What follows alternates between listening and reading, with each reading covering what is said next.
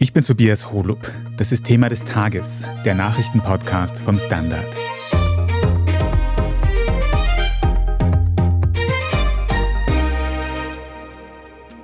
Er sagt, der Islam sei eine Ideologie einer rückständigen Kultur. Er wolle den Asyl-Tsunami eindämmen und die Europäische Union würde er am liebsten von innen heraus zerstören. Mit solchen Äußerungen hat sich der Politiker Gerd Wilders in den Niederlanden zur Wahl gestellt und wurde damit mit Abstand zur stärksten Kraft im Land. Über die holländischen Grenzen hinaus ist Wilders bestens vernetzt mit Rechten in ganz Europa. Zu seinen engsten Verbündeten zählt etwa die FPÖ in Österreich, die hierzulande gerade alle Umfragen anführt. Droht Europa jetzt also ein Rechtsruck, wie es ihn schon lange nicht mehr gesehen hat? Das haben wir Thomas Mayer gefragt. Er ist Europakorrespondent beim Standard. Er spricht heute darüber, warum dieser Schein trügt, doch warum Europa nichtsdestotrotz vor einer folgenreichen Richtungsentscheidung steht. Tom, du berichtest normalerweise für den Standard aus Brüssel. Heute bist du ausnahmsweise hier im Podcast-Studio in Wien zu Gast. In jedem Fall hast du in der vergangenen Woche die Wahl in den Niederlanden für uns beobachtet. Und diese Wahl hat ein Mann gewonnen, dessen politische Ansichten und Aussagen mich persönlich erschrecken. Wer ist dieser Gerd Wilders und wie überraschend war sein Wahlerfolg vor kurzem? Das Wahlergebnis war ohne jeden Zweifel in den Niederlanden überraschend. Ein Schock, wie die Zeitungen geschrieben haben. Politico, das die Dinge aus europäischer Perspektive betrachtet, hat geschrieben, es sei ein Albtraum für die EU. Das sind jetzt natürlich ganz große Worte, um so ein politisches Ereignis zu kommentieren. Und die sind wahrscheinlich auch angebracht. Wer ist Gerd Wilders? Er ist einmal grundsätzlich, kann man sagen, ein provokanter Rechtsaußenpolitiker der aber eigentlich nicht in dieses klischeehafte oder klassische Konzept eines extrem rechten Politikers passt. Also er will nicht die Demokratie abschaffen, er ist nie antisemitisch gewesen, ganz im Gegenteil, um nur zwei Beispiele zu nennen, aber er hat zwei zentrale Positionen und das sehr hart. Er ist erstens islamfeindlich und zwar tatsächlich im wahrsten Sinn des Wortes und er ist antieuropäisch. Er hat also auch sogar mit dem EU-Austritt seines Landes, der Niederlande, spekuliert in der Vergangenheit, das auch gefordert, zuletzt das zurückgenommen. Und das ist natürlich bei einem Gründungsland der Europäischen Union wie den Niederlanden, die grundsätzlich sehr integrationsfreundlich sind, ein Tabubruch gewesen. Zwischendurch, das ist vielleicht auch ganz wichtig in der Betrachtung, auch fürs gesamte europäische Spektrum, weil er steht natürlich für eine Entwicklung, die wir in vielen anderen Ländern auch sehen. Gerd Wilders ist vor mehr als zehn Jahren als Abgeordneter ins Europäische Parlament eingezogen. Und, das ist aus österreichischer Sicht interessant, er hat gemeinsam mit der FPÖ, damals unter Heinz-Christian Strache, die Rechtsfraktion gegründet. Heute heißt sie Identität und Demokratie. Und das wird betrachtet als tatsächlich die extrem rechte Fraktion in Europa. Die werden auch sozusagen isoliert von den anderen den traditionellen Parteien und haben diese Rolle immer gespielt. Also das beschreibt aus der heutigen Sicht den Hintergrund von Gerd Wilders. Wobei, wenn ich jetzt noch weiter ausholen könnte, besonders interessant ist, wie Gerd Wilders zu dem wurde, was er heute ist. Ein bisschen können wir ausholen, weil dieser Mann so interessant ist. Also, wie wurde Wilders zu so einem rechtsradikalen Politiker? Da muss man 20 Jahre zurückgehen. Und was mich so verblüfft, ist, dass vieles, was damals passiert ist, an die heutige Zeit erinnert. Nämlich an den radikalen Islam, an Messerstechereien, an Terroranschläge, die wir aus den vergangenen Jahren kennen. Also, Gerd Wilders war in den 90er Jahren heraus eigentlich engagiert bei der rechtsliberalen Partei des noch Premiers Mark Rutte. Er hat für die gearbeitet, hat Reden geschrieben und so weiter. Und dann hat sich die Situation in den Niederlanden mit den Islamisten zugespitzt. Es gab, da werden sich vielleicht manche Hörer noch daran erinnern, den Filmregisseur Theo van Gogh, ein Urenkel des berühmten Malers Vincent van Gogh, der war ein Satiriker. Und der hat damals begonnen, diesen radikalen Islam, ja, den aufkommenden Islamismus, man würde locker sagen, auf die Schaufel zu nehmen. Ja. Er hat also geschrieben, er hat Filme gedreht und ein Film mit dem Titel Unterwerfung. Als dieser Film dann gemacht wurde und öffentlich wurde, wurde dieser Theo van Gogh auf der Straße von einem Islamisten erstochen. Das war damals ein absoluter Tabubruch und hat natürlich auch zu einer Radikalisierung geführt. Man muss im Auge haben, dass in Belgien, in den Niederlanden es einen sehr hohen Anteil an arabischer Bevölkerung gibt und das hat die Diskussion damals befeuert. Und diese Radikalisierung, dieser Mord auf offener Straße hat auch Gerd Wilders dann radikalisiert. Er hat dann eine eigene Partei gegründet, nämlich seine Freiheitspartei, die auch heute noch so ist, und hat seine radikalen Positionen eingenommen. Er hat dann tatsächlich, und das hat ihn wahrscheinlich als Persönlichkeit geprägt und auch weiter radikalisiert, er wurde auch mit dem Leben bedroht. Ich kann mich erinnern, ich habe ihn einmal interviewt in Brüssel und das war eine verblüffende Erscheinung. Er war nämlich von vier Bodyguards umringt. Ja. Also man hat diesen Menschen nie gesehen, wo er sozusagen frei mit jemandem sprechen konnte. Also er hat total isoliert gelebt, er musste ständig die Wohnungen wechseln, er war mit dem Tod bedroht. Und das hat ihn natürlich, wahrscheinlich auch persönlich erklärbar, noch weiter radikalisiert. Aber wie gesagt, politisch war er eigentlich nicht erfolgreich und dass er jetzt diesen Durchbruch schafft, das war eigentlich überraschend. Tom, bei Wilders ist ja immer die Rede von dieser extremen Islamfeindlichkeit. Wie drückt sich die denn ganz konkret aus?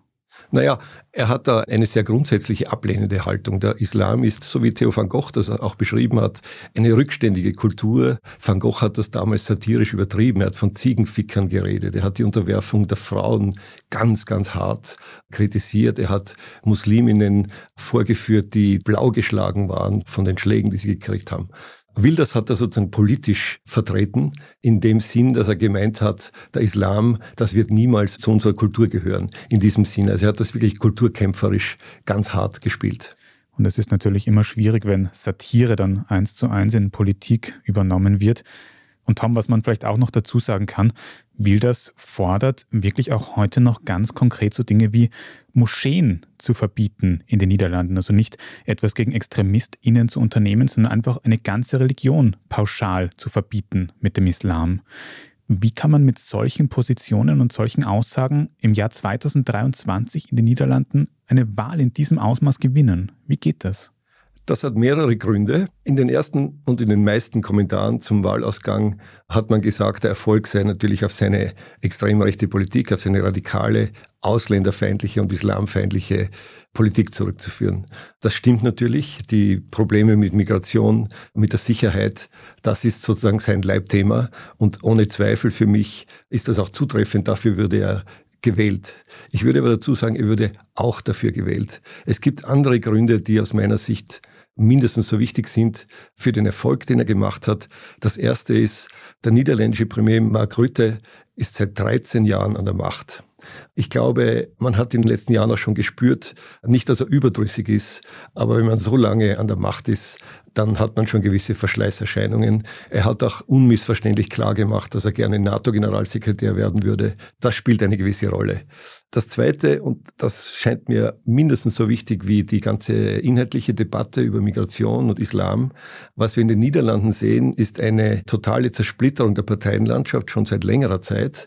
Aber was bei dieser Wahl passiert ist, das war besonders bemerkenswert, nämlich die traditionellen, seriösen, europafreundlichen Parteien, nämlich Christdemokraten, Sozialdemokraten Liberale, die sind geradezu zertrümmert worden bei dieser Wahl. Und wenn eine Regierung abgewählt wird, wenn Regierungsparteien so viel verlieren, dann muss das natürlich bei anderen Parteien gewonnen werden. Erstaunlicherweise hat eben der frühere EU-Klimakommissar Franz Timmermans, ein Sozialdemokrat, der ist diesmal in einem Wahlbündnis mit den Grünen angetreten, eben nicht realisieren können. Es haben viele erwartet und manche auch erhofft, dass er der nächste niederländische Premierminister wird, wenn er auf Platz eins kommt und dann in der Lage sein wird, eine Koalition zu bilden. Aber das ist eben nicht eingetreten. Hm. Und wenn man das alles zusammennimmt, dann ergibt sich einfach eine völlige Neuaufstellung der Parteienlandschaft. Und Wilders hat sozusagen das Glück, auf Platz eins zu sein. Und man wird sehen, wie das dann weitergeht. Und bedeutet das, dass es in den Niederlanden jetzt dann auch eine weit rechts stehende Regierung geben wird, die solche Positionen vertritt wie Wilders? Das ist genau die Frage, auf die es jetzt ankommt. Und ich muss ehrlich sagen, ich kann das nicht mit Ja oder Nein beantworten. Natürlich wird Wilders versuchen, eine Koalition zu bilden. Das hat er auch schon angekündigt. Aber schon wenige Tage nach der Wahl hat es für ihn gleich mit einer großen Peinlichkeit begonnen. Er hatte nämlich einen Chefverhandler nominiert aus seiner Partei, einen Abgeordneten namens Gom van Strien, und der musste zurücktreten von dieser Position als Verhandler wegen Betrugsvorwürfen. Ja. Die gab es schon länger, aber es wurde dann konkret und öffentlich, also da ist er gleich mal gescheitert. Die viel wichtigere Frage ist, wird er ausreichend Parteien finden, die ihn zum Premierminister machen. Und das sieht nicht so gut aus, weil zumindest im Wahlkampf eigentlich alle ausgeschlossen haben, dass Wilders jemals Premierminister werden kann. Es hat nur die neue Chefin, die Rütte-Nachfolgerin, Dilan Jessil-Götz, hat nicht dezidiert ausgeschlossen, mit Wilders zu koalieren. Allerdings hat sie geglaubt vor der Wahl, dass sie selbst Premierministerin wird und Wilders ihr Koalitionspartner. Ob sie jetzt umgekehrt bereit ist, Wilders zum Premierminister zu machen oder ob sie überhaupt überlebt nach dieser Wahlniederlage, das wird man erst sehen. Was man von früheren Regierungsbildungen sagen kann, die letzte hat fast ein Jahr gedauert, noch unter Mark Rütte. Es wird wahrscheinlich auch diesmal sehr kompliziert sein und auch länger dauern. Es gibt, soweit ich das im Kopf habe, 15 Parteien bei 150 50 Sitzen im Parlament. Also man kann sich vorstellen, wie schwierig es sein wird, hier eine Koalition zu bilden. Was für Franz Timmermans, der ja sein Kommissarsamt aufgegeben hat, ein wenig traurig ist, dass er natürlich auch gerne Premierminister werden könnte. Von Platz zwei aus wäre das auch möglich. Aber die Frage ist halt, ob er sozusagen eine Allparteienkoalition zusammenbringt, zum Beispiel nur um diesen rechten Gerd Wilders als Premier zu verhindern. Ich würde es nicht ganz ausschließen, aber wie schon gesagt, sehr, sehr kompliziert.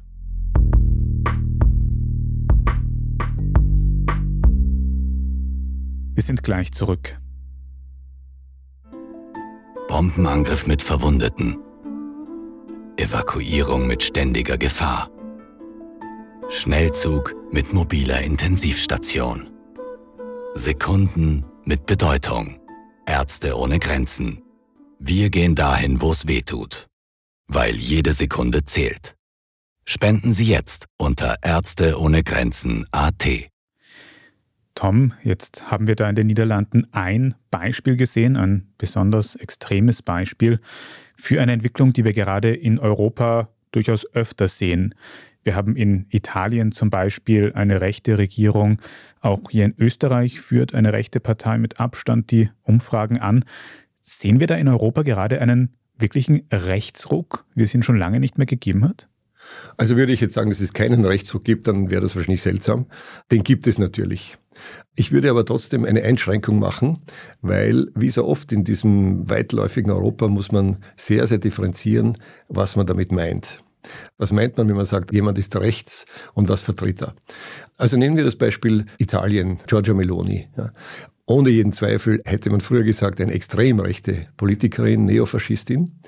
Die ist auch weiterhin rechts, sie führt auch ein rechtes Bündnis, aber wenn ich es zum Beispiel aus europapolitischer Perspektive betrachte, hat sie eigentlich in ihrem ersten Amtsjahr sich als sehr verlässliche und treue Europäerin erwiesen. Ganz anders als Viktor Orban zum Beispiel in Ungarn hintertreibt sie eben nicht die gemeinsame europäische Politik.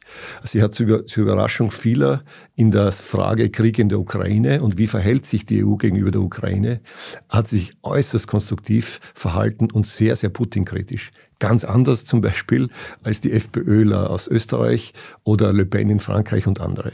Also das ist einmal wichtig als erstes festzustellen. Das Zweite ist, und das ist fast das noch interessantere Beispiel, Polen.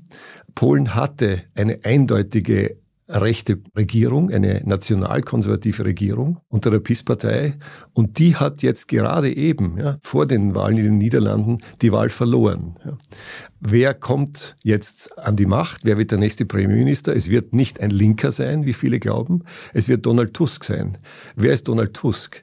Man kann über ihn manches sagen, aber eines ist er sicher nicht, ein rechter Politiker ja, im Sinne von radikal, populistisch oder was immer. Donald Tusk ist in Wahrheit, man nennt ihn einen liberal-konservativen oder einen konservativ-liberalen, aber er war der ständige Präsident des Europäischen Rates, also der Chef der Chefs, der 27 Regierungschefs. Er war der Präsident der Europäischen Volkspartei, also der Europäischen Christdemokraten. Sein Wahlbündnis in Polen ist ein konservativ-liberales bis ins Linke erreichendes Spektrum, aber er selbst als Person, würde ich sagen, ist ein gemäßigter Konservativer, ein Christdemokrat, der sich auch dazu bekennt. Man könnte Tusk aber nicht als Linken bezeichnen. Und nehmen wir jetzt ein drittes Beispiel, um auf diese Frage einzugehen, gibt es diesen Rechtsruck in Europa? Spanien, ein zweites mittelgroßes Land mit 40 Millionen Einwohnern, dort ist dieser Rechtsruck eben nicht eingetreten. Dort hat der Premier Pedro Sanchez, ein Sozialdemokrat, eine sehr starke Persönlichkeit, es am Ende geschafft, eine neue Regierung zu bilden mit Unterstützung der radikalen Linken und auch von separatistischen Parteien. Die Konservativen haben die Wahlen zwar gewonnen, aber die Bäume der Vox-Partei, der extremen Rechten, sind eben nicht in den Himmel gewachsen, sondern sie hat Stimmen verloren. Also wir müssen, glaube ich, sehr vorsichtig sein, wenn wir das quer durch Europa ausrollen, dieses Spektrum. Also ich würde sagen, es gibt eine Tendenz nach rechts, keine Frage. Was aber mindestens so stark ist, ist eine Zersplitterung der Parteienlandschaft, auch neue linke Parteien, auch in Österreich. Denken wir an die KPÖ in Graz und Salzburg auch wenn das auf regionaler Ebene ist, eine Stärkung von regionalen Parteien mit speziellen Interessen und, was wichtig ist, es gibt einen ganz starken Druck auf die traditionellen Parteien, die Europa seit Jahrzehnten geprägt haben, also Christdemokraten, Sozialdemokraten, Liberale und neuerdings auch Grüne. Was würdest du sagen, welche Folgen werden diese politischen Umwürfe haben ja für uns alle in Europa? Wenn ich es kurzfristig betrachte, müsste ich sagen, wir haben so viele Krisen und Kriege und die Wirtschaftskrise und die Inflation. Die Gesellschaften sind so unter Druck. Viele Menschen sind auch verzweifelt und bangen um ihre Zukunft. Es gibt die Klimakrise. Also wenn man das pessimistisch sieht, dann müsste man sagen, huch, es steht uns wahrscheinlich tatsächlich eine Welle von noch mehr Zuspitzung, Polarisierung und populistischen Parteien. Und das ist einmal die Domäne der Rechten, ja, die Vergröberung, die Vereinfachung, das Zuspitzen. Aber wenn ich es dann über die Jahrzehnte betrachte, und wir kommen ja später vielleicht auch noch zu den Europawahlen im nächsten Jahr, muss man sagen, am Ende hat es dann immer auch Pendelbewegungen in die andere Richtung gegeben. Es war dann nie so extrem, wie man befürchtet hat. Wie gesagt, vor ein paar Jahren hat man noch gesagt, aha, Polen und Ungarn nehmen gemeinsam die Europäische Union in Geiselhaft. Das Bild wird sich sehr schnell ändern, wenn in Polen der Regierungswechsel stattfindet. Viktor Orban kann nicht mehr damit rechnen, dass der polnische Premierminister ihm die Mauer macht. Ganz im Gegenteil. Tusk wird sehr scharf wahrscheinlich gegen diese Linie vorgehen, weil er ist mit Sicherheit ein absolut tief überzeugter und glaubwürdiger europäischer Politiker, also ein proeuropäischer Politiker, wie man das sagen würde. Also wenn man auf Europa schaut, muss man immer aufpassen, dass man nicht zu so sehr in die eine oder andere extreme Richtung abgleitet in der Beurteilung. Meistens laufen die Dinge dann doch differenzierter, als man auf den ersten Blick annimmt. Ein ganz zentrales Thema bei der Wahl in den Niederlanden, aber in so ziemlich allen Ländern in Europa und vor allem auch in der EU als Ganzes ist ja die Migration. Wie groß denkst du, wird die Rolle von Migration für diese vielen Wahlen im kommenden Jahr sein? Und gibt es da mittlerweile irgendwelche Lösungen für die Probleme, die sich ergeben? Davon bin ich überzeugt, dass Migration neben der Sicherheit und der Wirtschaftskrise die dominierenden Themen sein werden im nächsten Jahr, also im Hinblick auch auf die Europawahlen. Der Druck im Bereich Migration, Asyl wird nicht geringer. Ja. Was im Moment im Nahen Osten passiert, lässt eher erwarten, dass es noch zu Zuspitzungen kommt. Die Lage in der Ukraine ist nicht einfacher geworden. Wir stehen vor dem nächsten, dem zweiten Kriegswinter. Also die Flüchtlingssituation, die irreguläre Migration, auch der Druck, der von Afrika kommt, wird eher zunehmen im nächsten Jahr wieder. Und es ist auch ein wahnsinnig komplexes und schwer zu lösendes Thema. Also diejenigen, die geglaubt haben, na ja, vor ein, zwei Jahren, die Migrationszahlen sind ja eh nicht so schlimm. Ich glaube, dass die sich getäuscht haben. Vor allem das Migrationsthema spielt einfach in sehr viele andere Politikbereiche hinein, gesellschaftspolitisch. Und es ist natürlich ein Thema, das sich zur Polarisierung ganz besonders eignet. Und das sehen wir eigentlich in fast allen Ländern. Hm.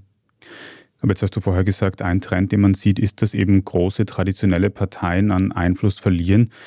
Zumindest teilweise gewinnen Rechte dazu oder populistische Parteien. Wäre das nicht ein Schlüssel eben für die großen Parteien, dass man konstruktive Lösungen eben im Bereich Migration anbietet, um da das Wasser abzugraben für diese kleineren Splitterparteien?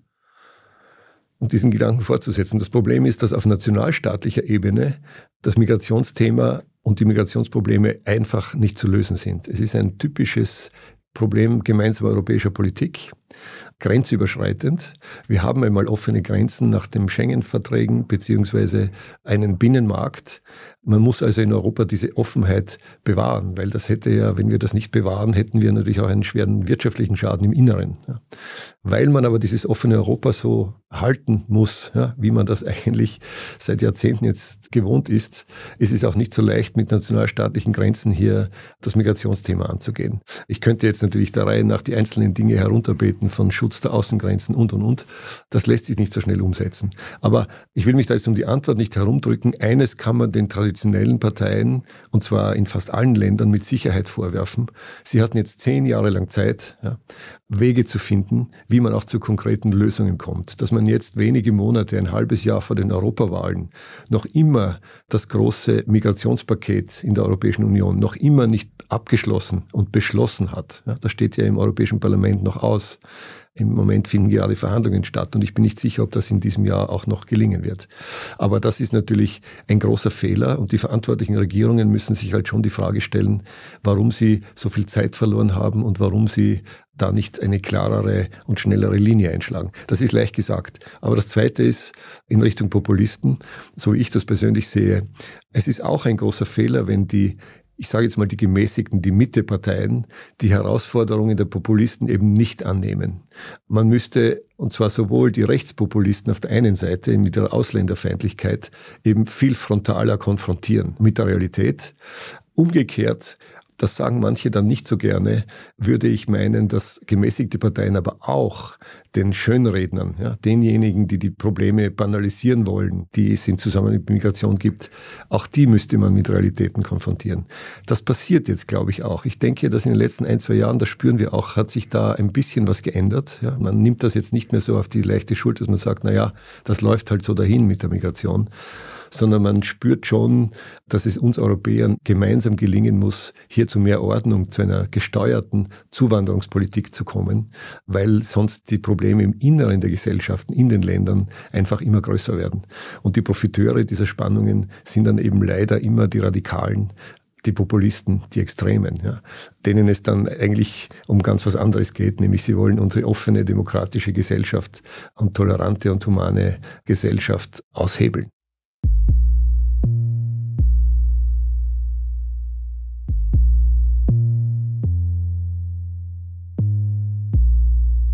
Geht gleich weiter.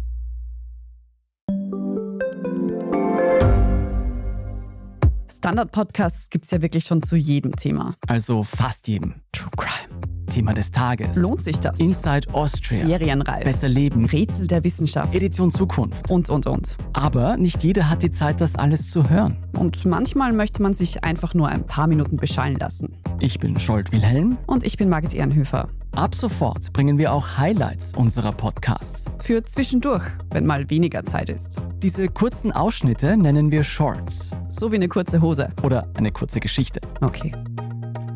Und Shorts vom Standard finden Sie jetzt überall, wo es Podcasts gibt. Tom, wir haben es heute schon öfters angesprochen.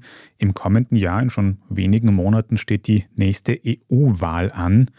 Was bedeuten jetzt alle diese Entwicklungen für die Wahl?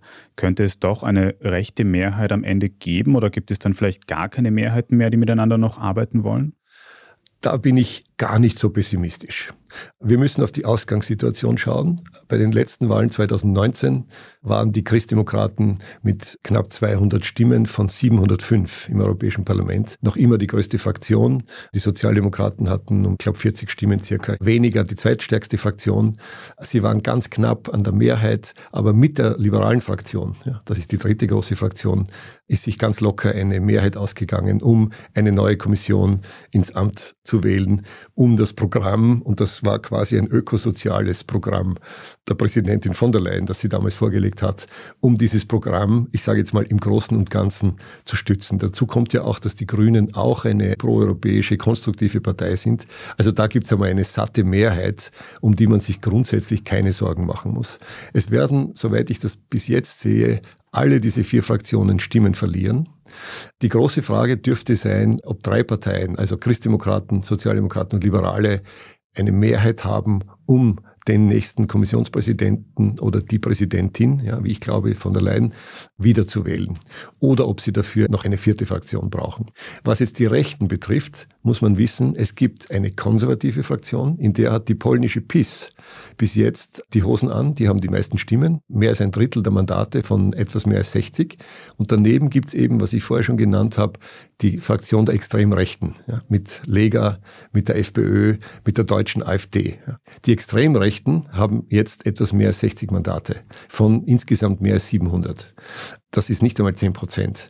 Damit kann man zwar laut sein und Öffentlichkeit erzeugen, aber man kann jetzt wichtige Entscheidungen nicht wirklich blockieren oder zu Fall bringen. Und man muss eben unterscheiden, dass es daneben eine konservative Fraktion gibt. Und jetzt komme ich zurück auf Giorgia Meloni. Deren Partei gehört, so wie die PIS, den Konservativen an. Und die bei aller Kritik an ihrem nationalkonservativen Kurs haben sich eigentlich bei ganz wichtigen Fragen im Zweifel immer als proeuropäisch erwiesen.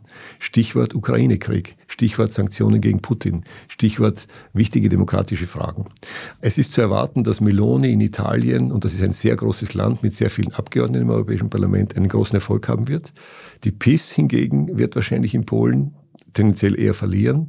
Also ich gehe davon aus, dass die Meloni-Partei eigentlich die konservative Fraktion führen wird im neuen Europäischen Parlament. Und da schließe ich jetzt an das Gesagte an. Ich glaube nicht, dass Meloni, auch wenn sie eine Rechtspolitikerin ist, auf einmal einen antieuropäischen Kurs fahren wird. Davon darf man, glaube ich, nicht ausgehen. Zu dem allen muss man trotzdem sagen, die Grünen werden wahrscheinlich ein bisschen verlieren. Die Linkspartei schätze ich tendenziell eher gewinnen, weil die Sozialdemokraten in vielen Ländern eine Krise haben, nicht nur in Österreich. Also es könnte sich ein Bild ergeben, dass die Zersplitterung im Europäischen Parlament noch ein bisschen größer wird als bisher. Aber ich glaube nicht, dass die breiten Mehrheiten für einen proeuropäischen Kurs tatsächlich durch die Rechten in Gefahr geraten. Wenn wir jetzt nochmal vom großen Europa ins kleinere kommen, und auf dieses Beispiel zurückkommen von Gerd Wilders, der in den Niederlanden mit offen ausländerfeindlichen Positionen mit Abstand den ersten Platz bei der Wahl geholt hat.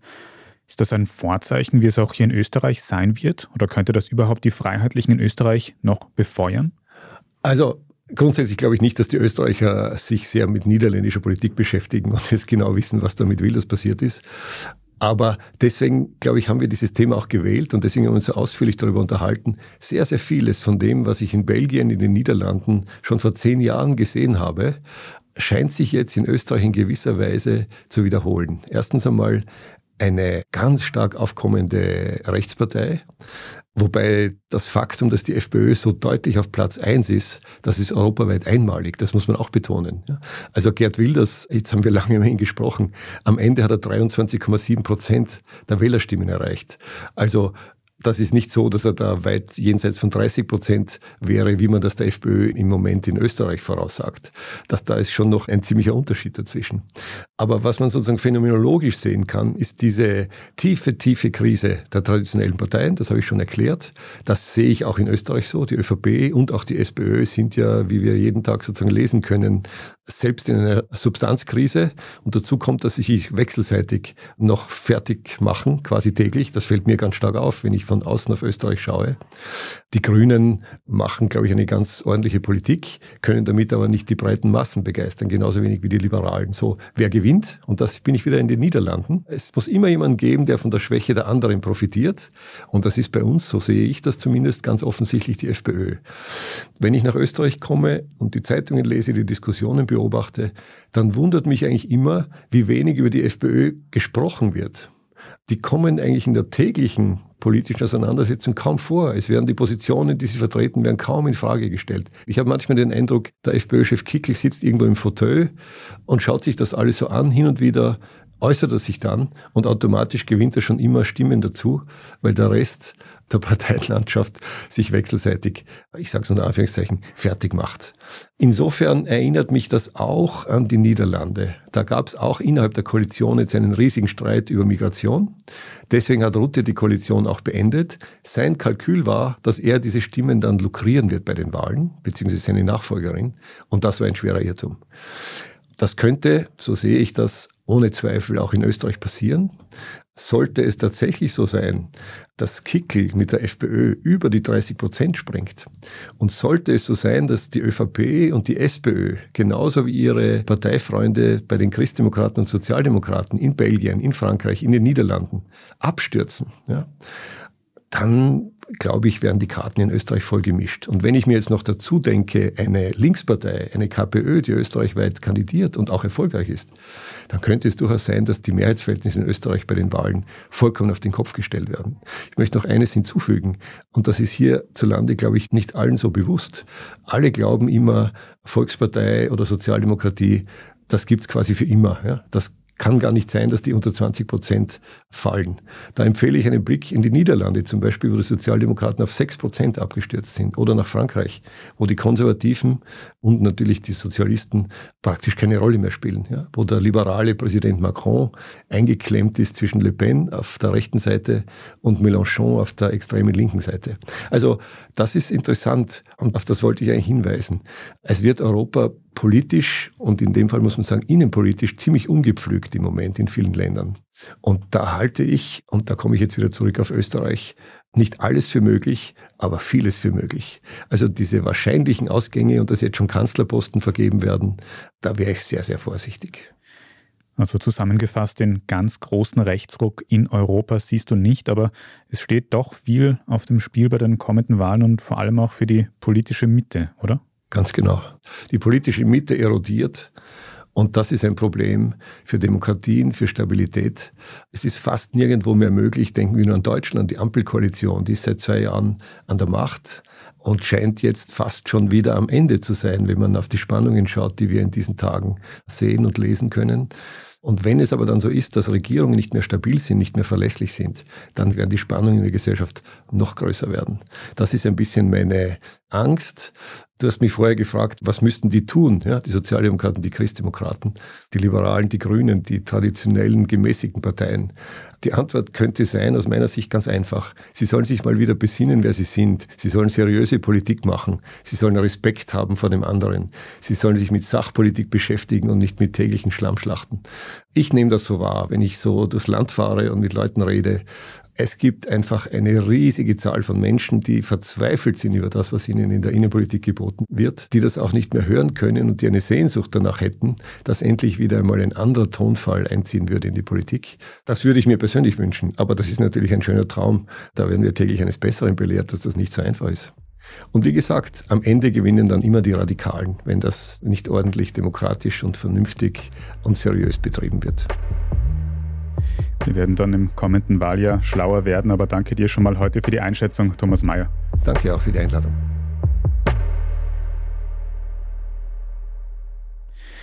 Wir machen jetzt dann gleich noch weiter mit den weiteren wichtigen Meldungen des heutigen Tages.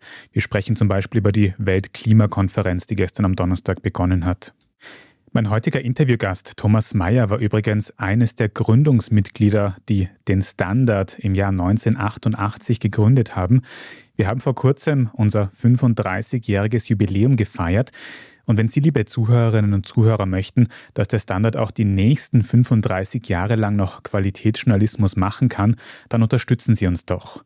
Das geht mit einem Abo für die Zeitung, einem Abo auf unserer Website oder wenn Sie Thema des Tages über Apple Podcasts hören, dann kann man dort ein paar Euro für ein sogenanntes Premium-Abo zahlen und in Zukunft ohne Werbung hören und vor allem sehr unterstützen. Also vielen Dank dafür.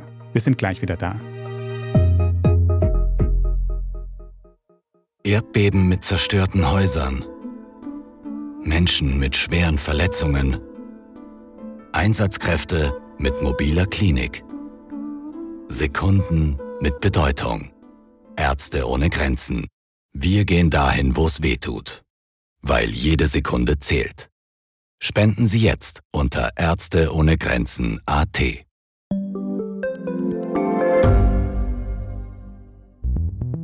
Wie können wir die Erderhitzung stoppen? Wie verändert künstliche Intelligenz unser Leben? Und wann wird nachhaltiges Reisen endlich einfacher? Um diese und viele weitere Themen geht es im Podcast Edition Zukunft und Edition Zukunft Klimafragen. Ich bin Alicia Prager. Und ich bin Julia Beirer.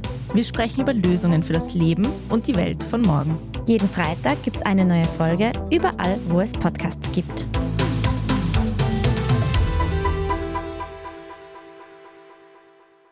Und hier ist, was Sie heute sonst noch wissen müssen. Erstens, seit dem gestrigen Donnerstag diskutiert wieder die ganze Welt darüber, wie die Zukunft unseres Planeten aussehen soll. Auf der Weltklimakonferenz, die auf Englisch meist auch Conference of Parties oder COP genannt wird. Dieses Jahr findet die Konferenz in Dubai, der Hauptstadt der Vereinigten Arabischen Emirate, statt. Und das hat schon für einige Kritik gesorgt, denn das Gastgeberland verdient bekanntlich viel Geld mit dem Verkauf von Erdöl, dessen Verbrennung massiv zum Klimawandel beiträgt. Die Liste der schwierigen Themen bei der diesjährigen Konferenz ist lang. Wie kann die Erderhitzung noch auf 1,5 Grad reduziert werden? Was hilft dem Ziel mehr? Erneuerbare oder Atomkraft? Und sollten wir vielleicht ganz auf das Verbrennen von Öl, Gas und Kohle verzichten? Diese schwierigen Fragen werden die rund 200 beteiligten Länder nun beschäftigen, bis die Klimakonferenz am 12. Dezember wieder endet. Zweitens, heute am Freitagnachmittag findet in Wien eine Mahnwache statt, die nach der aktuellen Eskalation im Nahen Osten zu mehr Miteinander und Nächstenliebe zwischen den Kulturen beitragen will. Organisiert wurde sie unter anderem von dem Wiener Schauspieler Lukas Englander, der gerade in der Netflix-Serie Transatlantic mitspielt. Der 31-Jährige sagt, er möchte ein Brückenbauer sein und sich für ein friedliches Miteinander der verschiedenen Kulturen und Communities in Wien stark machen. Er hätte sich dafür auch intensiv mit der jüdischen und muslimischen Community der Stadt ausgetauscht. Die heutige Kundgebung wird heute am Freitag um 15 Uhr am Platz der Menschenrechte in der Wiener Innenstadt stattfinden und auch einige KünstlerInnen sollen zu dem Programm beitragen. Die VeranstalterInnen bitten aber darum, zu dieser Mahnwache keine Nationalflaggen mitzubringen, sondern nur weiße Fahnen oder Tücher. Ziel ist es, wie gesagt, sich einen stillen Moment für Reflexion und Nächstenliebe zu nehmen. Und drittens, noch eine kurze Erinnerung. Dieses Wochenende ist schon der erste Advent. Wenn Sie das erste Adventswochenende für Weihnachtseinkäufe nutzen wollen, dann müssen Sie damit rechnen, vor geschlossenen Geschäften zu stehen. Denn im Handel wird fallweise gestreikt, um Druck bei den aktuellen Lohnverhandlungen zu erzeugen. Die Streiks sind schon am Donnerstag losgegangen. Bisher haben sie pro Geschäft meistens nur einige Stunden gedauert. Wann und wo so ein Streik beginnt, wird vorher aber nicht bekannt gegeben. Beim ersten Adventseinkauf sollte also lieber ein bisschen mehr Zeit eingeplant werden. Warum nicht nur im Handel so hitzig um die Löhne und Gehälter verhandelt wird, darüber können Sie auf der Standard.at mehr lesen und dort finden Sie dann auch gleich alles weitere zum aktuellen Weltgeschehen. Wenn Sie jetzt noch nicht genug von Standard Podcasts haben, dann kann ich unseren Schwester-Podcast Edition Zukunft Klimafragen empfehlen. Die KollegInnen dort beschäftigen sich in der neuen Folge mit der eh schon erwähnten Weltklimakonferenz und den vielen Kontroversen rundherum. Edition Zukunft Klimafragen hören Sie überall, wo es Podcasts gibt. Und jetzt habe ich noch eine ganz besondere Ankündigung für Sie. Unseren Schwester-Podcast Besser Leben kennen Sie ja sicher. Und zur eben jetzt startenden Adventszeit haben sich die KollegInnen dort noch was ganz Besonderes überlegt. Es wird nämlich einen Besser Leben Adventskalender geben, in dem es jeden Tag bis zum 24. Dezember einen kleinen kurzen Tipp gibt, wie man das Leben besser, schöner, angenehmer, effektiver oder was auch sonst gestalten kann. Ein kurzer Teaser zum Kastel Nummer 1. Es geht ums Basteln. Man sollte auch irgendwie ehrlich zu sich selber sein und auch eingestehen, wenn der Töpferkurs jetzt doch nichts für einen ist oder eben auch ein Projekt aufgeben, wenn der anfangs noch so euphorisch gestrickte Schal einfach nur noch Monate in der Ecke liegt. Man könnte ihn ja verschenken. Genau. Wenn man fertig kriegt. Es muss vielleicht nicht nur nicht perfekt sein, es reicht ja vielleicht auch, wenn es einfach am Ende strukturell integer ist und nicht zusammenfällt. Und Schönheit ist dann eh im Auge des Betrachters. Den Besser Leben Adventskalender finden Sie auf unserem Standard Shorts Channel. Wenn Sie den noch nicht kennen, dann einfach auf Ihre liebste Podcast-Plattform gehen und dort nach Shorts suchen. Sie sehen dann gleich unser neues Logo mit einer kleinen tickenden Uhr und dort können Sie dann ab heute, dem 1. Dezember, auch schon den Besser Leben Adventskalender genießen. Viel Spaß damit! Wenn Sie schon auf Ihrer liebsten Podcast-Plattform sind, dann am besten auch gleich Thema des Tages abonnieren, eine gute Bewertung oder einen netten Kommentar dort lassen. Das hilft uns nämlich sehr. Also vielen Dank dafür. Und wenn Sie uns Feedback schicken möchten, dann geht das über die Mailadresse podcast.derstandard.at. Ich bin Tobias Holub. Vielen Dank fürs Zuhören und bis zum nächsten Mal.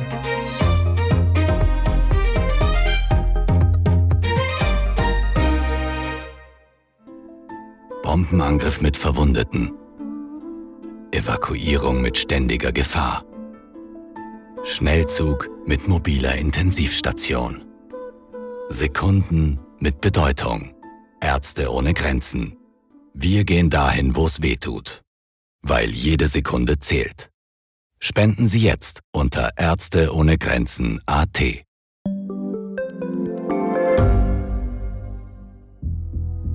Was ich nicht nachvollziehen kann, ist, warum an jedem Unrecht immer ich schuld sein soll. Ein Korruptionsskandal jagt den anderen. Österreich hat in den letzten 30 Jahren viel über Klimaschutz gesprochen, aber zu wenig getan. Die Politik verschläft die Klimakrise. Die Behörden haben alles richtig gemacht. Fehler vergisst man, statt daraus zu lernen. So sind wir nicht. So ist Österreich einfach nicht. Aber wie ist Österreich dann? Das wollen wir bei Inside Austria herausfinden. Wir blicken auf die großen österreichischen Skandale. Von Ibiza bis Ischgl. Wir wollen wissen, wer dafür in der Politik die Verantwortung trägt. Und wir schauen genau hin, wo Österreich über seine Grenzen hinaus mitmischt. Vom Wirecard-Skandal bis zum Ukraine-Krieg. Das ist Inside Austria von Standard und Spiegel. Jeden Samstag eine neue Folge, überall, wo es Podcasts gibt.